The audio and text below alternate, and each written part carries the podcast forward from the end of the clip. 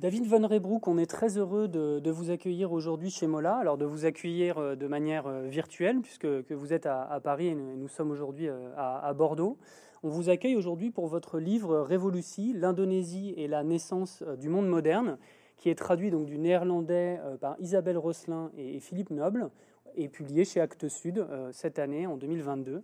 Un livre copieux hein, qui fait plus de 600 pages et, qui est paru originalement en 2020.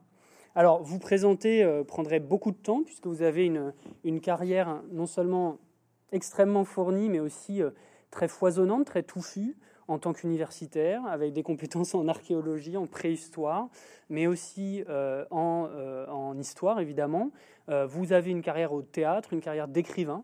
Donc j'invite voilà, toute personne qui voudrait aller plus avant dans, le fait de vous découvrir, de regarder tout ça. C'est assez impressionnant.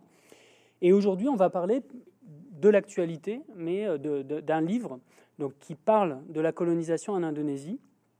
Il fait suite à, votre livre que vous avez publié en, en 2010 sur, sur, le Congo, euh, qui s'appelle Congo, une histoire, et qui revenait justement sur cette histoire euh, coloniale de manière assez approfondie, avec votre style qui est, relativement original, des interviews très nombreuses, la parole des acteurs, des archives, des recherches, on a l'impression qu'on a un historien, un explorateur, un, conteur.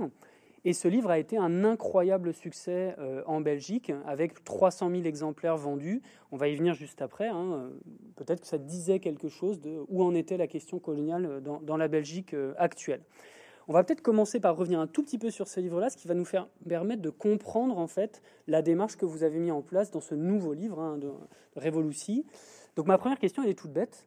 Par rapport à Congo et, à ce livre sur l'Indonésie, pourquoi cette histoire coloniale? Est-ce que c'est quelque chose qui vous touche par rapport à l'histoire de la Belgique ou est-ce qu'il y a quelque chose de l'ordre de l'histoire familiale ou de votre propre expérience? Je me passionne pour l'histoire coloniale. Euh, merci d'ailleurs de cette, très belle euh, introduction. Je, je, me passionne pour cette histoire parce que le passé colonial est toujours avec nous. Il n'y a pas si longtemps que ça. Euh, et la décolonisation a quand même été un des événements majeurs du XXe siècle. Et, donc voilà, je, suis assez passionné par cela.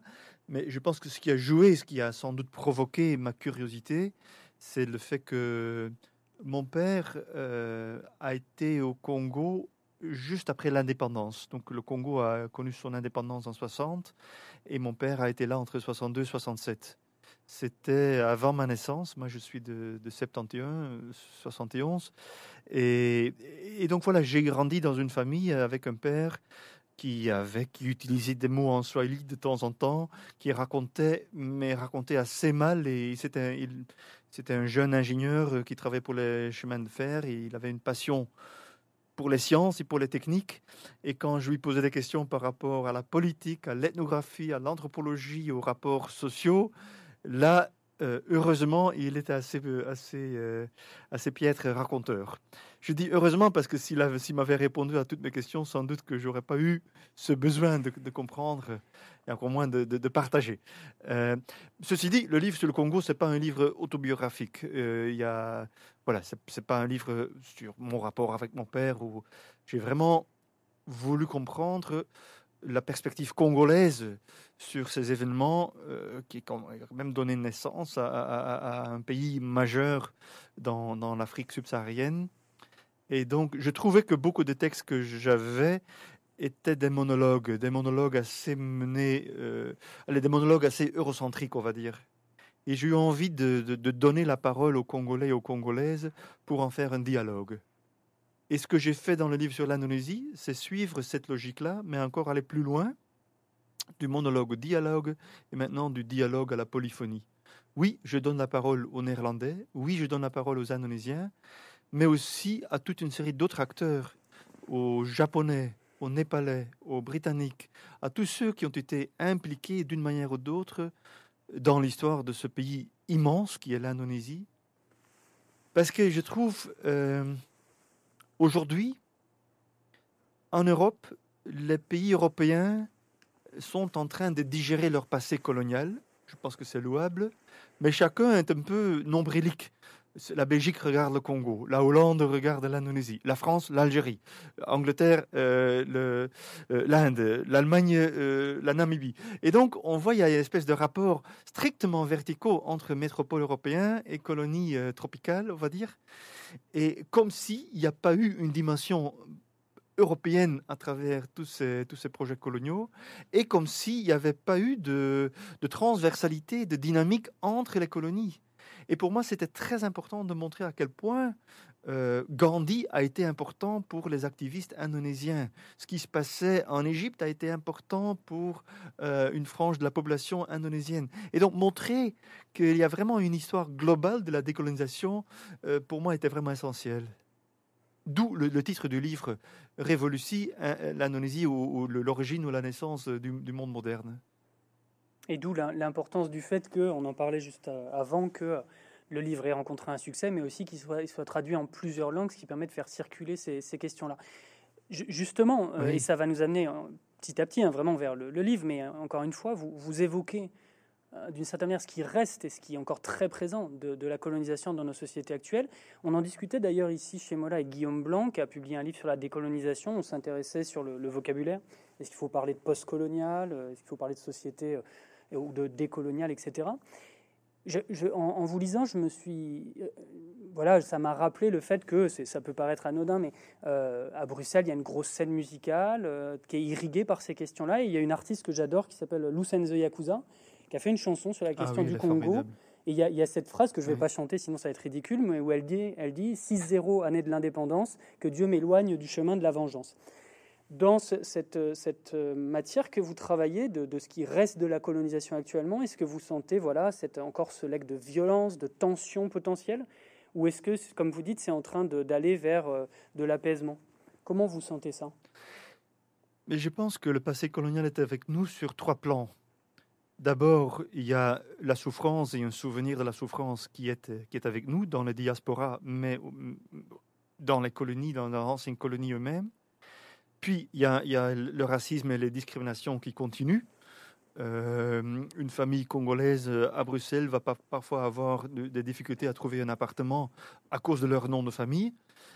Et je pense qu'il y a un troisième plan, et on n'en parle pas assez, c'est de voir à quel point des rapports coloniaux restent avec nous. Écoutez, il n'y a, pas longtemps, j'ai vu une carte euh, euh, du monde qui euh, indiquait les pays qui étaient les plus grands émetteurs par rapport aux gaz à effet de serre et les pays qui étaient les plus touchés, les plus impactés par le réchauffement climatique. Mais j'ai cru avoir vu une réplication de la carte coloniale. C'est le Nord qui émet, c'est le Sud qui en souffre le Pakistan est inondé. Un tiers de ce pays est inondé. 33 millions de Pakistanais sont, euh, sont impactés par les inondations maintenant. C'est la moitié de la France, quand même. Et le gouvernement pakistanais a dit, à juste titre, je pense, et nous, nous avons euh, émis à peine des gaz à effet de serre. C'est l'Occident, c'est le Nord qui a provoqué notre, notre, notre désastre. Mmh. Et je trouve que on parle, on parle beaucoup du colonialisme historique, on parle très peu du colonialisme actuel et du futur. Et, je, pense qu'il y a pourtant une continuité. Et, donc là, je trouve que c'est important. Et là, on est vraiment, on, passe au-delà des dynamiques binaires entre les anciens colonisateurs, les anciens colonisateurs et les anciennes colonies. Pour mon livre Congo, j'ai fait des interviews en, français, en lingala, que j'avais étudié un petit peu. Euh, j'ai parfois travaillé avec des interprètes, mais en général, j'ai pu faire euh, bonne partie de mon travail en français. C'est d'ailleurs au Congo que j'ai pu améliorer mon français. Si vous voulez améliorer votre français, il faut surtout pas aller en France, c'est horrible. Vous, vous oubliez un subjonctif à Paris, on vous tue. Alors qu'au Congo, ben non, vous faites pas, c'est pas une erreur, vous avez innové la langue française, c'est très bien. Et, donc c'est assez libérant en fait pour moi. C'est c'est là que j'ai pris la confiance de parler en français. Alors que pour le livre sur l'Indonésie, euh, finalement, j'ai fait des interviews dans, dans, plus de 20 langues différentes. Euh, j'ai suivi des cours d'indonésien à Yogyakarta et puis à Bruxelles pour avoir une certaine base. Mon premier interview, hein, encore quand j'étais en école de langue à Yogyakarta, le week-end, je vais voir un vieux paysan qui avait été révolutionnaire dans les années 40 et qui me disait Oula, oula, je commençais à lui saluer en indonésien Oula, oula, l'indonésien Moi, je parle pas, je parle juste le, javanais inférieur et moyen. Et l'indonésien, c'est une langue bien trop, trop, trop branchée pour moi. C'est une nouvelle langue, donc je la parle mal. Mais j'ai dû faire des interviews dans 20 langues différentes. Donc, euh, les 20 langues, la plupart des langues indonésiennes, il y en a plusieurs centaines. Mais puis, euh, mon japonais, mon népalais n'étaient pas vraiment en mesure de faire euh, des interviews. Je, comprends 7, 8 langues moi-même, mais le japonais et le népalais n'étaient pas dedans. Donc là, j'ai toujours dû travailler avec des, avec des interprètes. Et je les, je les nomme dans chaque note de bas de page à la fin du livre pour chaque interview, j'ai indiqué le nom des interprètes. Pour moi, ce sont les, les héros invisibles. Comme les traducteurs du livre, j'étais très heureux que vous, vous, avez donné leur nom, Philippe Noble, Isabelle Rosselin. On ne le fait pas assez. Et, euh, malheureusement, en France, on le fait moins qu'en Allemagne, par exemple. En Allemagne, de façon structurelle, on, on, mentionne les traducteurs. Ici, je trouve que c'est important. Et j'aurais jamais pu écrire une histoire globale et mondiale de l'Indonésie sans euh, le travail extraordinaire de ces traducteurs et interprètes. C'était, euh, je, vous avoue que c'était voulu, quoi. Ça rajoute euh, une petite phrase à la présentation, mais c'est essentiel parce que c'est un travail énorme, énorme, voilà. Alors, on, y arrive. voilà, l'Indonésie. Jusqu'ici, voilà, vous avez présenté la démarche globale et vous voyez, dans l'imaginaire, les mains coupées de Léopold II au Congo, ça parle. ça parle en Belgique, ça parle aussi un peu en France. L'Indonésie, beaucoup moins. Vous le dites d'abord, euh, d'ailleurs, dans votre introduction, en disant finalement, euh, c'est un pays qui est, en même temps qui est un pays de tous les superlatifs en population, en langue, en dimension, et un pays qu'on ne connaît pas. Donc j'ai une question toute bête. Pourquoi ce pays? Comment vous avez abordé ce nouveau travail? Pourquoi tout d'un coup vous vous êtes tourné vers ça? C'est curieux, aujourd'hui c'est un pays assez invisible. Alors c'est la quatrième puissance au monde euh, au niveau démographique. Au niveau économique, c'est quand même un acteur majeur en Asie. Et euh, on n'en parle jamais. Euh, j'ai une fois fait le, tour des, libraires à Paris, et puis à Londres, à Amsterdam, à Berlin, et ben à New York. Dans les rayons sur l'Asie, on trouve plus facilement de livres sur la Corée du Nord et l'Afghanistan que sur l'Indonésie, alors que c'est une puissance tellement importante. Mais en même temps, à l'époque, c'était un pays clé dans la décolonisation du, Sud. Déjà, c'était le premier pays à proclamer son indépendance deux jours après la fin de la Deuxième Guerre mondiale, après la chute du Japon. C'est l'Indonésie qui va proclamer en, tant que premier son indépendance. Et, euh, ce, mouvement a donné naissance à toute une... C'était la, première pierre de domino qui a tombé. Et, en fait, euh, ça jouait aussi en Inde, aux Philippines. Mais en 55, il y a eu la conférence de Bandung qui a vraiment accéléré euh, la décolonisation et qui a même donné une formule à, la décolonisation. Donc on voit vraiment l'importance.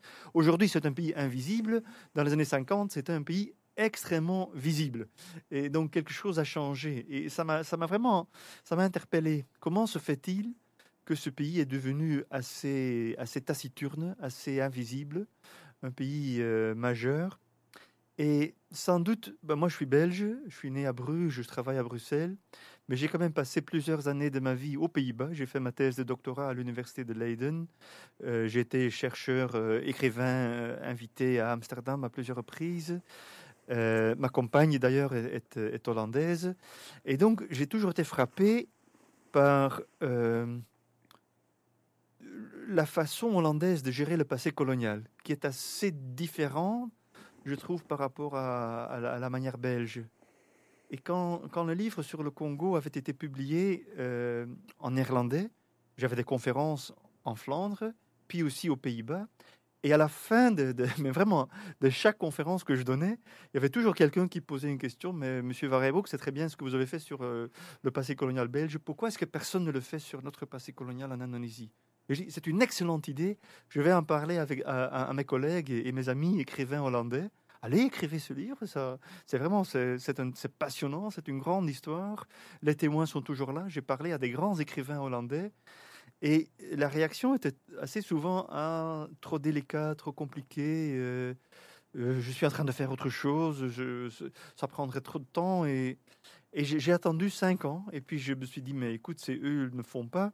Je vais quand même commencer à faire quelques interviews avec les derniers témoins, parce que je me rendais compte que ceux qui avaient vécu les années 30, 40, 50 étaient en train de diminuer en nombre. Et puis à un moment donné, mais c'est toujours comme ça, tu, tu interviews deux, trois personnes et c'est trop tard. Euh, c'est plus toi qui choisis le sujet, c'est le sujet qui t'a choisi. Et, voilà, t'as, qu'à suivre le, reste du trajet. Et c'est ce que j'ai fait. J'ai, pris l'avion, j'ai suivi mes cours d'indonésien, j'ai commencé, commencé à aimer euh, euh, cette histoire que j'ai, trouvée vraiment passionnante, mais vraiment passionnante à cause de son importance mondiale. Et, et voilà. Euh, six ans plus tard, j'ai passé presque six ans de ma vie à dépouiller euh, cette histoire. Et surtout les deux dernières années, j'ai travaillé à, temps plein à l'écriture de ce livre. Je pense que c'est le bouquin le plus, le plus complexe que j'ai déjà fait dans ma vie. Mais je me suis quand même... Euh, c'était un, un, défi intellectuel et artistique et littéraire très intéressant hein, de comment décrire cette histoire de façon clair, de, façon euh, limpide, tout en intégrant une, diversité de perspectives. Parce que oui, il y a la perspective hollandaise, il y a la perspective indonésienne, mais la, la Hollande était divisée. L'Indonésie avait plusieurs euh, mouvances aussi, donc il n'y a, pas juste une seule perspective. Et je trouvais et puis la perspective américaine, britannique, onusienne, japonaise, coréenne, philippine, indienne, voilà, je, me suis, euh, j'allais dire, je me suis amusé. Oui et non, intellectuellement oui, émotionnellement, c'était quand même euh, dur aussi parfois. Les interviews en Indonésie, avec des gens qui avaient vécu des massacres d'une cruauté euh, extraordinaire. À, vrai dire, moi, moi, je, moi, je suis pas là en tant que robot. Hein. Je, je, suis là en tant que personne avec des autres personnes des personnes plus âgées, mais leur, euh, leur, euh, leur, leur histoire m'a très souvent fort, euh, fort touché. Il y a eu des moments où j'ai pu plus écrire, tenir ma, mon bic, tellement c'était, c'était, c'était émouvant.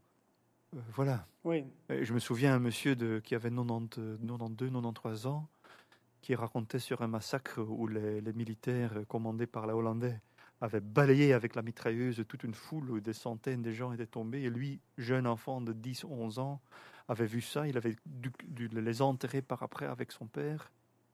Et puis il, il, pleurait. Il, euh, il, pleurait comme un, comme un enfant dans un pays où, euh, les émotions publiques euh, sont évitées et des voisins qui, qui riaient de façon un peu mal à l'aise. Et puis je lui pose la question est-ce que, vous avez déjà euh, partagé euh, votre, histoire avec des chercheurs européens, des historiens, des journalistes? Ben non, vous, êtes le premier. Et vous êtes un, des premiers Européens que je vois depuis, le massacre de, de 47. C'est quand, même, quelque chose. Ça, on, va, on va évidemment y revenir dans la suite des questions. C'est un pays qui a été entaché ensuite, y compris pendant, la, pendant la période 45-47, mais ensuite en 65 par des, des destructions euh, considérables. Là, on le voit, euh, vous construisez une partie de votre démarche sur l'empathie, et c'est une bonne chose. Il n'y a pas d'un côté la raison, euh, et, et, notamment avec cette pierre de touche du témoignage. Dans d'autres interviews, vous dites que vous en avez réalisé plus de 1000 dans votre vie. Qu'est-ce qui vous a amené à, voilà, à vous dire, OK, d'un côté j'ai les archives, euh, le sujet vous a saisi, mais tout le monde n'apprend euh, pas six ou sept langues pour se saisir des sujets, mais bon, ça je le dis comme ça. Euh, qu'est-ce qui vous a amené voilà, à aller vers l'humain, à vous dire ce que j'ai envie de faire, c'est d'interviewer les gens, c'est d'être là, de leur permettre de véhiculer leur, leur, passé, leurs histoires. Qu'est-ce qui vous a amené à ça? C'est que je préfère être à votre place que celle-ci. je préfère être celui qui pose les questions je, préfère être à l'écoute. Euh, de... Il, y a, quelque chose de, très beau dans, ces rencontres. J'hésite parfois à les appeler des interviews parce que ce sont des rencontres. Moi, je suis là, je prends le temps, euh, j'arrive. Euh, les gens me demandent parfois comment faire de oral history, de l'histoire orale? Comment faire. Moi, je dis, mais c'est simple il faut un cahier, un bic, du temps et, un gâteau très sucré. Et, euh, quand, quand, je, quand je vais voir un témoin, voilà, j'arrive, j'emmène un peu de fruits, un petit cadeau. Euh, les gens me servent. Euh, voilà, ce, projet a été très, très funeste pour, selon mon dentiste, parce que j'ai dû manger des gâteaux et boire du thé sucré dans, une, dans, des mesures, on va dire, peu recommandables par les dentistes de, européens. Mais, mais c'était quand même, c'était quand même J'adore ce moment. Pour moi, ce sont des moments très intenses. Je suis là, j'enregistre pas toujours. En général, je trouve que les gens donnent plus. Dès qu'il y a la technologie qui écoute avec, il y a quelque chose qui change. Les, gens commencent à déclamer. ça, change la donne en quelque sorte. Euh, comme cette interview ici, je suis aussi dans une espèce de mode de représentation. J'adore la conversation, mais, mais c'est pas, pas une. Déjà, vous êtes sur un écran, c'est déjà, bien abstrait. Mais, mais j'adore ce, moment de, de rencontre où je suis à l'écoute. Et je, je pense peut-être conseil principal, je suis pas là en tant que juge. Je suis pas là pour condamner, condamner les actions que certaines personnes ont faites, certains choix qu'ils ont faits je, j'essaie d'ouvrir des fenêtres. J'essaie de. Et, être à l'écoute, c'est, ouvrir des, fenêtres, créer un espace dans lequel euh, les, gens peuvent euh, partager. Et parfois, je me souviens, il y avait un Indonésien, le plus âgé de mes témoins, Jayang Pratomo, qui habitait aux Pays-Bas. Et dans les années 30, il avait 102 ans quand je l'ai rencontré. Et dans les années 30, il était étudiant indonésien aux Pays-Bas pour faire la médecine et l'économie. Puis les, nazis sont arrivés, occupation de la Hollande, et puis il se dit, mais moi je suis anticolonial, avec mes camarades on est anticolonial, mais on est aussi antifasciste, et c'est une lutte plus importante. Donc avec les Hollandais, contre lesquels on est, en, on est en bataille, on va nous unir avec les antifascistes hollandais pour nous combattre contre le fascisme allemand. Ils ont été dans la résistance ce monsieur a été, il a aidé des juifs, euh, il a, il a fait la distribution des cahiers clandestins et tout ça. Il a été arrêté, il a été envoyé à Dachau. Et le docteur euh, du camp de Dachau lui a dit Mais, mais c'est quoi votre couleur de peau? Vous venez d'où? Il dit Moi, je suis indonésien. Das haben wir hier noch nie gehabt. Ça, on n'a encore jamais eu ici. Un indonésien à Dachau. Et puis, moi, j'ai la chance d'interviewer un monsieur. Et sa fille m'avait dit auparavant euh, David, euh, tu peux poser toutes les questions euh, du monde, mais ne, commence, ne commence pas à parler du Dachau. Et je l'ai respecté. Et en respectant cette discrétion, après une heure et demie, deux heures de conversation, c'est lui-même qui a commencé à parler de ça. Et, c'est ça que je, que je veux dire en disant, mais c'est une question de, d'ouvrir les, fenêtres, de, de, de créer une, une, un espace dans lequel les gens euh, peuvent partager ce qu'ils veulent euh, partager. Hmm. Et oui, c'est vrai, avec des gens âgés, euh, il y a parfois des trous de mémoire. J'ai parlé à des gens qui savaient plus s'ils avaient déjà mangé à midi, qui ne savaient plus que c'était un mardi. Mais j'ai aussi appris qu'il y a une chose, il y a un type de mémoire qui est, qui est inoxydable, et ce sont les traumatismes le monsieur de Dachau, il l'a décrit dans les détails. Le monsieur qui a vécu les massacres hollandais en 1947 les, a décrits en, détail. Hmm. Et à quelques fois, j'ai pu vérifier les, témoignages oraux avec la documentation historique imprimée ou dans les archives. C'est étonnant de voir à quel point les hmm. souvenirs sont parfois exacts, précis. Voilà. Merci. Et euh, parfois, il, parfois, il y a un décalage, c'est évidemment, mais c'est aussi intéressant comment euh, quelqu'un de 95 ans se souvient de sa vie euh, à, 15 ans ou à 20 ans. Là aussi, c'est le, trajectoire fait partie, euh, le souvenir fait partie de, de, la mémoire aussi. Mm. Merci, merci beaucoup pour, pour ce témoignage sur la manière de recueillir les témoignages. Et, je pense que c'est important, voilà, au-delà de l'histoire orale, etc. On sent bien dans ce que vous venez de nous exposer toute le, toute l'émotion que vous mettez dans votre travail, mais aussi, là, ça, vient vraiment de jaillir, cette question de l'histoire mondiale, c'est-à-dire qu'on n'a pas euh, un résistant qui fait ça contre tel pays, et, d'ailleurs, ce que vous dites, on le retrouve en Palestine mandataire, avec des, juifs sur place qui savent pas quoi faire euh, contre l'Empire britannique, euh, etc., en Inde, et on voit cette explosion des cadres, des cadres coloniaux. Et puis quelque chose qui est important, on a toujours l'impression que la colonisation, c'est, ça fait quelque chose aux sociétés colonisées. Et votre livre, c'est aussi un livre d'histoire, donc vous revenez hein, dans les, les, premiers chapitres qui sont assez nombreux sur toute cette histoire de la colonisation. Ça fait aussi quelque chose à la métropole. C'est-à-dire qu'on oublie toujours qu'il y a un effet retour et, pas des belles choses hein, d'ailleurs, pas que des belles choses. Comment vous, vous l'avez dit, vous avez aussi interviewé des Néerlandais. Comment vous avez travaillé tout ça? C'est-à-dire que fait la métropole euh, à la colonie, que font les colonies à la métropole? Ah, je suis très, heureux que, vous posez la question parce que c'est vrai que quand on étudie l'histoire coloniale, c'est toujours un peu un sens unique. Comment est-ce que le pays colonisateur européen a eu un impact sur le contexte colonial sans se rendre compte qu'il y a toujours un retour, il y a un boomerang, un effet de boomerang? On, le voit par exemple, mais, mais parfois on n'y pense pas souvent, mais sur l'aménagement du territoire en, Belgique euh, a été fortement influencé par une architecture coloniale.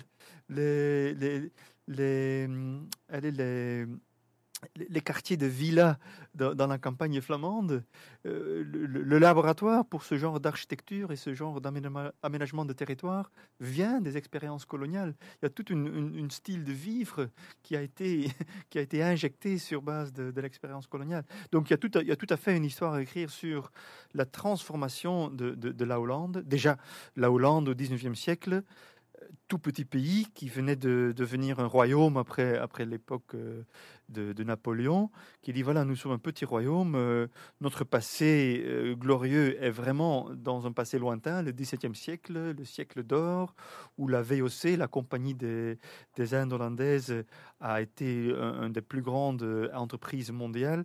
et là, on voit que le projet colonial va donner une fierté à ce petit pays, cette petite monarchie euh, boueuse près de la mer du Nord, qui n'a pas une grande fierté, pas un grand territoire, pas une grande population, pas une grande industrie. Et tout d'un coup, on voit à quel point euh, le, projet colonial est important, non seulement au plan économique, mais au sens émotionnel et affectif aussi. Ça devient vraiment un projet qui, qui, euh, qui augmente, qui booste la fierté nationale hollandaise. Euh, même chose en Belgique, voilà. Euh, mais je pense qu'aux Pays-Bas, c'était beaucoup plus partagé à travers des manuels scolaires, à travers toute une série de dispositifs qui ont, qui ont fait percoler l'idée que nous sommes quand même une grande nation.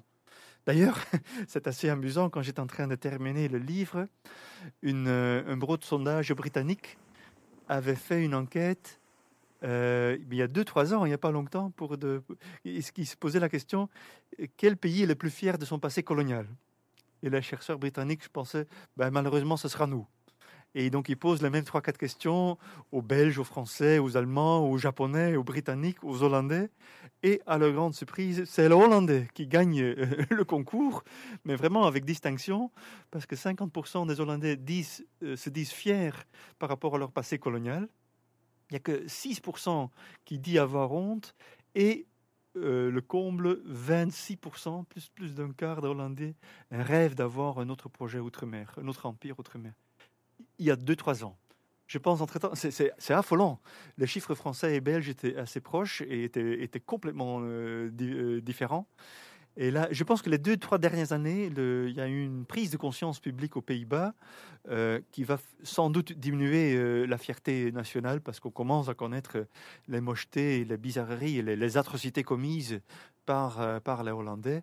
Le roi et le Premier ministre viennent de s'excuser auprès de la nation indonésienne pour la guerre d'indépendance. Mais c'est quand même étonnant de voir qu'en 2019, il y a encore une nation où on se dit tellement. Mais oui, mais vous avez tout à fait raison. Et pour moi, ce qui est important, c'est de regarder cette histoire non seulement sous l'angle national. Je trouve bizarre que dans le 21e siècle, nous regardons toujours le colonialisme du 20e siècle à travers la perspective de l'État-nation du 19e siècle.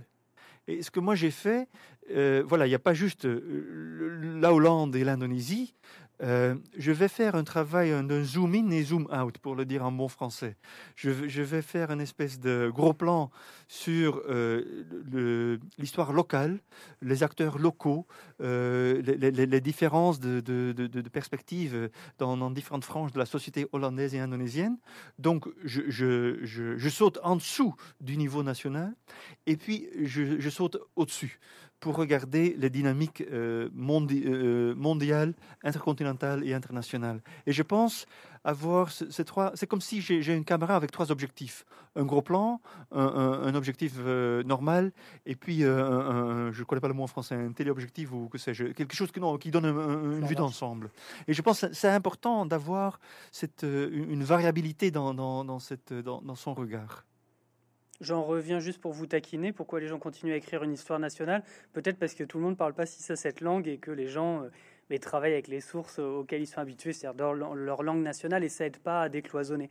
Ceci dit, ce que, ce que, c'est intéressant ce que vous dites par rapport à la, la, prise en compte actuelle du passé colonial. L'Allemagne, qui est un des pays qui a eu le plus de mal à penser son passé colonial, parce que tout simplement elle a perdu ses colonies en 1918 avec le traité de Versailles, est actuellement dans cette question du travail sur le passé avec la Namibie, le génocide des Herero et des Nama, etc., euh, etc.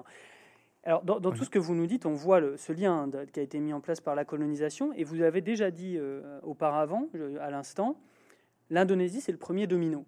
Et c'est pour ça que d'ailleurs votre livre s'appelle aussi La naissance du monde moderne, c'est le modèle, c'est par là où tout commence. Pourquoi, pourquoi est-ce que ça commence là-bas? Pourquoi c'est 45, voilà, deux jours, hop? Pourquoi est-ce que c'est par l'Indonésie que ça commence? Effectivement, hein, c'est donc le 15 août que l'empereur japonais Hirohito euh, capitule devant les forces, euh, les forces alliées. Et deux jours après, il y a la proclamation de l'indépendance indonésienne. Et tout à voir avec ceux qui ont fait la révolution, ce sont des adolescents, des teenagers finalement. Euh, et moi, j'en ai interviewé beaucoup. Ils étaient plus des adolescents, ils étaient des gens bien âgés euh, dans la maison de retraite, dans la maison de repos, ou à la campagne, euh, sur les îles et tout ça. Voilà, j'en ai, ai interviewé toute une série. Et j'ai cru comprendre quelque chose. C'est qu'enfants, ils ont connu l'enseignement colonial, qui les a très souvent frustrés à la campagne parce que c'était un enseignement extrêmement réduit, trois ans, un petit peu d'apprentissage, à lire et écrire. Et ceux qui avaient la chance d'avancer étaient encore le plus frustrés, parce qu'il y, avait des élèves qui faisaient des efforts remarquables pour, être, euh, pour gagner le respect de, l'élite coloniale, et malgré, il y avait des gens qui devenaient docteurs, euh, vraiment, de, des pointures, et, là, malgré leurs efforts, il y a toujours un plafond de verre contre lequel ils se heurtent. Et c'est ça qui provoque la frustration. On l'a vu d'ailleurs avec quelqu'un comme Gandhi aussi. Gandhi, avant de, s'envelopper dans, son coton euh, tissé par lui-même, euh, au son lin, euh, il, s'habillait à Londres, il s'habillait dans, une trois pièces, et il essayait de jouer le violon pour être considéré comme, un, comme un Britannique, pour avoir le respect. Et bien malgré tout, il y a une humiliation profonde, surtout pour ceux qui font les efforts. Et, et c'est ça a fortement, fortement impacté. Et donc les, jeunes qui ont connu les humiliations hollandaises vont connaître une fierté euh, sous l'occupation japonaise. Quand les Japonais arrivent en 42, invasion du Japon euh, dans toute l'Asie du Sud-Est, et au début, les, Japonais viennent pour le pétrole indonésien, mais avec tout un dispositif de propagande qui va surtout arroser les jeunes générations à travers l'école, à travers une politisation, apprentissage des slogans, apprentissage du gymnastique, apprentissage des exercices militaires. Euh, donc on voit que dans, dans l'espace de 2-3 ans, les Japonais arrivent à mobiliser, à militariser, à la politiser toute la jeune adolescence. Et puis en 44 et 45, il y a une famine, une famine terrible qui fait que les Indonésiens commencent à détester leurs occupants qui se sont toujours affichés comme nous sommes vos, libérateurs, l'Asie pour les Asiatiques, nous sommes vos grands frères, nous sommes les aînés, on va vous, vous êtes les cadets, on va vous accompagner et tout ça. Toute cette rhétorique a perdu de ses plumes et un jeune de 16 ans en 45 en Indonésie va se dire tiens, c'était chouette il y a trois ans, mais entre-temps, mon père est parti en travail forcé et je vais plus jamais le revoir. Ma mère euh, a crevé de faim ma sœur ou ma cousine a été enlevée comme euh, femme de réconfort. Euh, et moi, j'ai presque, j'ai perdu des kilos, je suis tout maigre, j'ai à peine échappé à une famine terrible, et j'ai nullement envie que les Japonais restent encore ou que les Hollandais reviennent. Et c'est à ce moment-là où le Japon va capituler ce sont les jeunes qui vont forcer à Sukarno et Atta, Atta les deux grands leaders politiques euh, de la lutte anticoloniale. Ce sont eux qui ont dit euh, à leurs leaders maintenant, il faut vraiment proclamer l'indépendance. Et effectivement, deux jours plus tard, pendant une cérémonie improvisée avec un texte très court de 4-5 lignes, euh, Sukarno et Hatta, premier président et vice-président, vont déclarer l'indépendance de, de l'Indonésie. C'est un peu, en quelque sorte, par hasard, parce que ça bougeait en Inde, ça, ça bougeait aux Philippines. Mais ce qui est frappant, c'est de voir à quel point le modèle d'une indépendance nationale, euh, après, a été axé sur l'expérience indonésienne. la conférence de Bandung de 55 va se dire si tu veux devenir indépendant, il faut que ça se fasse de façon rapide, euh, pas graduelle, mais, mais totale. On va prendre le pouvoir politique tout de suite avec euh, l'intégralité du territoire colonial. Donc les frontières coloniales vont devenir des frontières nationales. Et donc toute l'indépendance, les mouvements d'indépendance ont été calqués sur cette, expérience indonésienne. Et c'est assez frappant en fait. On aurait pu choisir un modèle de transition graduelle.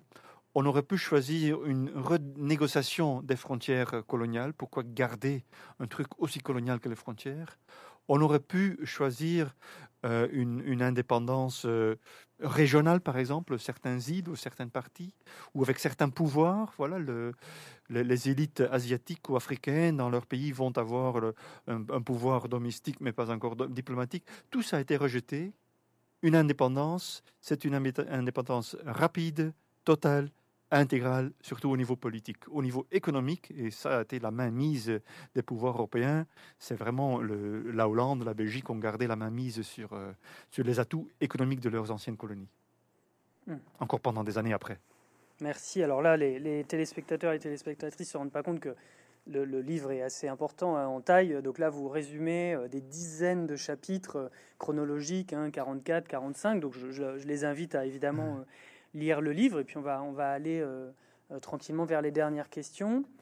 Vers la fin du livre, vous ouvrez, hein, euh, vous ouvrez vers l'histoire de l'Indonésie par la suite. Et je me souviens en 2012, pour le coup moi en tant que téléspectateur, le, choc que j'avais ressenti en voyant un documentaire de Joshua Oppenheimer qui s'appelait The Act of Killing, l'acte de tuer et dans lequel j'avais découvert cette, euh, euh, cet immense massacre des années 65, au moment où la dictature militaire se met en place dans le pays pour 32 ans.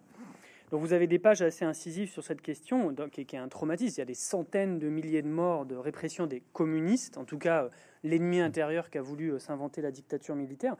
Et ce qui est intéressant, c'est que vous montrez toujours dans ce post-colonial, vous avez parlé des Japonais, vous avez parlé des Britanniques, vous avez parlé évidemment de, la Hollande, mais la place des Américains, hein, qui, euh, au sein de la guerre froide, veulent pas, absolument pas voir un pouvoir comme celui-là mis en place. Donc comment, comment vous avez traité ça? Et puis, c'est bête, en vous écoutant, je me pose la question, vous avez parlé des traumatismes de la Révolution, de 45, etc., mais comment, chez vos témoins, on retrouve la trace de ces immenses massacres de 65 euh? Oui.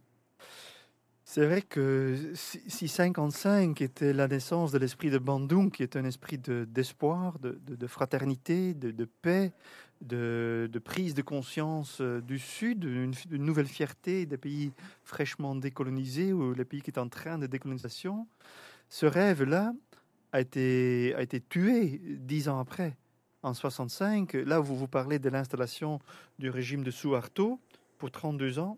Au même moment, mais vraiment dans le même mois, au Congo, on va voir l'installation de la dictature de Mobutu, tous les deux supportés par le CIA, tous les deux fin 65, et tous les deux vont garder le pouvoir pendant 32 ans euh, jusqu'à la chute du mur de Berlin. Et à ce moment, l'Amérique n'a plus peur des communistes et donc ils n'ont plus besoin de leur dictateur préféré dans, dans, le Sud. C'est tragique et, et, ce sont des histoires très parallèles et qu'on va encore euh, retrouver dans toute une série d'autres pays. Et, le génocide de 65 qui a eu lieu en Indonésie a effectivement euh, donné lieu à des massacres qui ont, qui ont coûté la vie à entre un demi-million et un million de gens. C'est quand même très. Tout le monde qui se disait communiste, socialiste, de gauche ou qui avait un peu l'air chinois ont été, ont été massacrés dans une explosion de violence euh, extrêmement absurde et, pénible. Le documentaire de Joshua Oppenheimer, euh, The Act of Killing, et la suite euh, de Look of Silence, ce sont des chefs-d'œuvre, je trouve, du, cinéma du réel, mais vraiment incroyables. Comment il, a, il est arrivé à faire parler les témoins sur comment ils avaient commis les atrocités à travers un dispositif, on va faire, on va monter une pièce de théâtre et dans les pauses des répétitions, je vais filmer ce qu'ils, disent. C'est quand même, et d'où le nom de Act of Killing, l'acte, l'acte tué, c'est aussi l'acte d'une pièce de théâtre. Et il, fait ça avec une bravoure, euh, une bravoure incroyable. Moi, j'ai constaté quand j'ai fait mes interviews, les Indonésiens parlaient très facilement de la guerre d'indépendance entre 45 et 49, mais très difficilement mmh. sur 65. Euh, c'est le grand tabou. Et c'est vrai qu'aux Pays-Bas, il y a une espèce d'analphabétisme historique sur l'histoire coloniale. En Indonésie, il y a tout un, mythe, de, mythe des origines, on va dire, nationales. Sur voilà, nous avons battu les Hollandais, on a, on a arraché le pouvoir et, notre liberté aux Hollandais.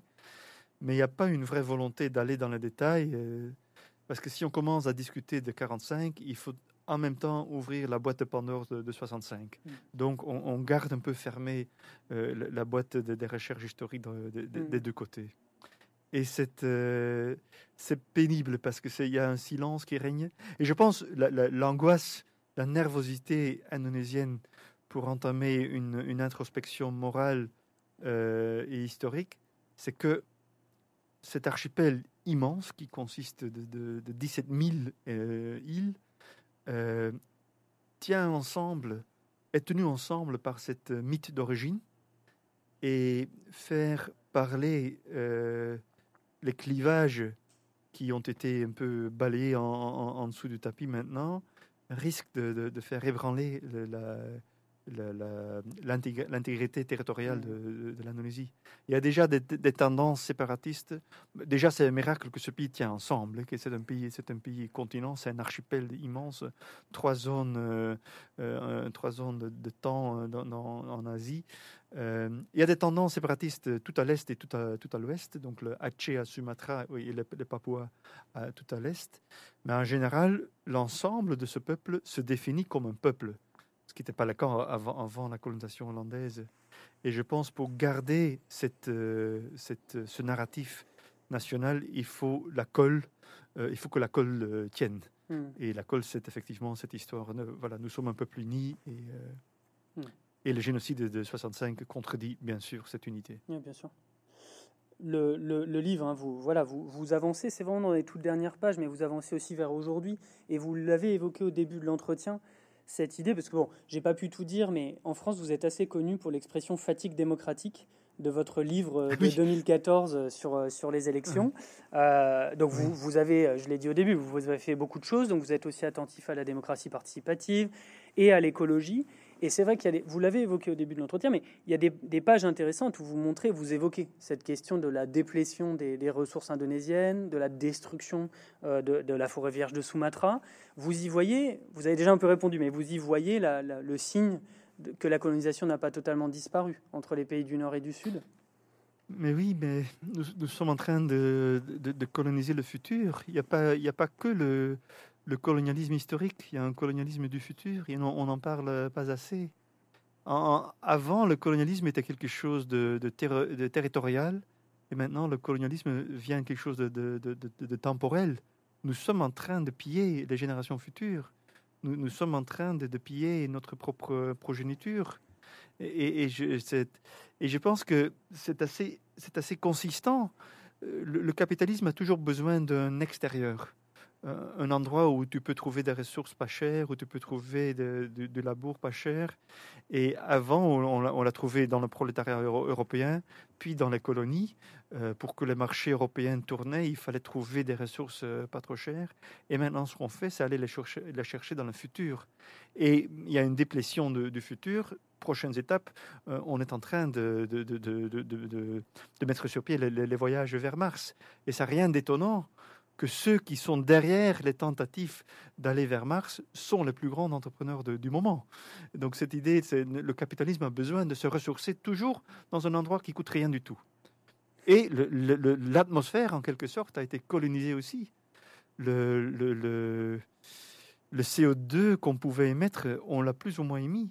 La France, la Belgique, la Hollande, nous avons eu des colonies, nous avons un passé industriel, nous avons émis pendant 200 ans, on a largement dépassé la partie qui était la nôtre par rapport à la consommation de carbone, du CO2. Je pense qu'il faut, euh, il faut qu'on diminue plus vite que le reste du monde nos, émissions.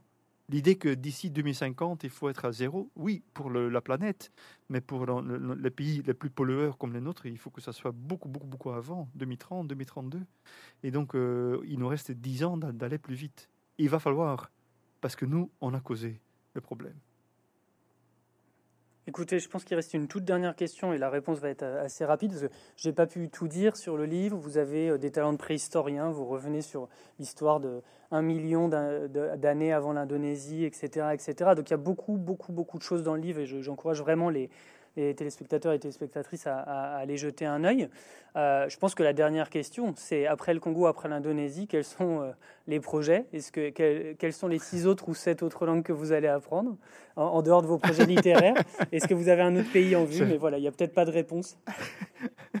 C'est vrai que dans ma rue, il y, a le centre culturel chinois à Bruxelles, et j'ai parfois très envie. J'ai déjà pris une brochure, mais je dis mais je ne suis pas sûr.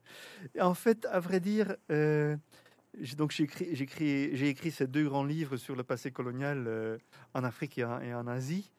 Euh, mais à force de regarder vers l'arrière, je commence à, avoir une espèce de... On appelle ça comment en français? Une torticolis, c'est ça? Torticolis, c'est ça, je crois, le, mot que, vous utilisez. Pour moi, ça, sonne comme un, comme, un, comme un plat de pâtes, mais allez, un torticolis aux aubergines. Bref, mais, je pense que les, défis planétaires qui se posent aujourd'hui m'encouragent de toujours regarder le passé dans le rétroviseur euh, de, des connaissances historiques. Mais j'ai décidé de tourner le regard radicalement vers le futur. Il nous reste encore quelques années.